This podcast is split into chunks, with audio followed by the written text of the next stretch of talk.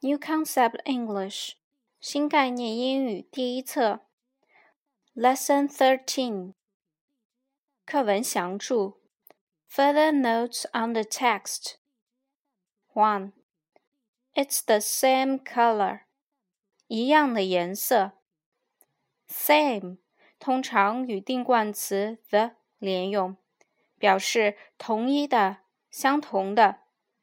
例如 two boys of the same age，两个同龄的男孩子。We live in the same city，我们住在同一个城市里。Two, that is a lovely hat，真是一顶可爱的帽子。句末用的是感叹号，表现出较强的情感色彩。 句中的 is 用斜体是为了强调音重读。语法：Grammar in use。One。What color 引导的特殊疑问句。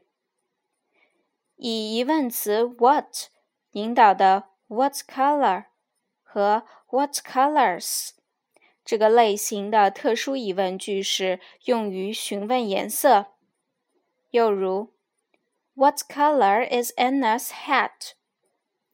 安娜的帽子是什么颜色的？What colors Helen's dog？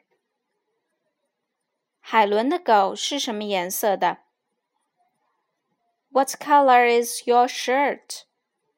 你的衬衣是什么颜色的 ？What color is it？它是什么颜色的？二、祈使句。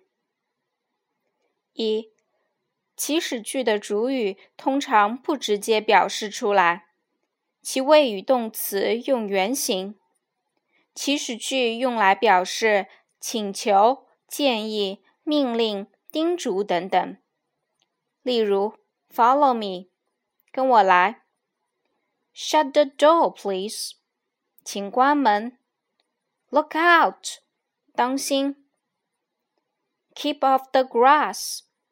请勿践踏草地。Help yourself. 请自己动手。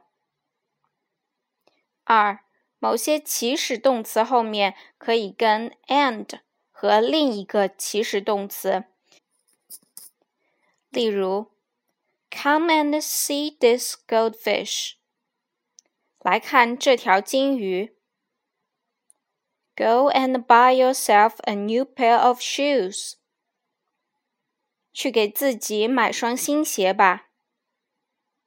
Wait and see. 等着瞧吧。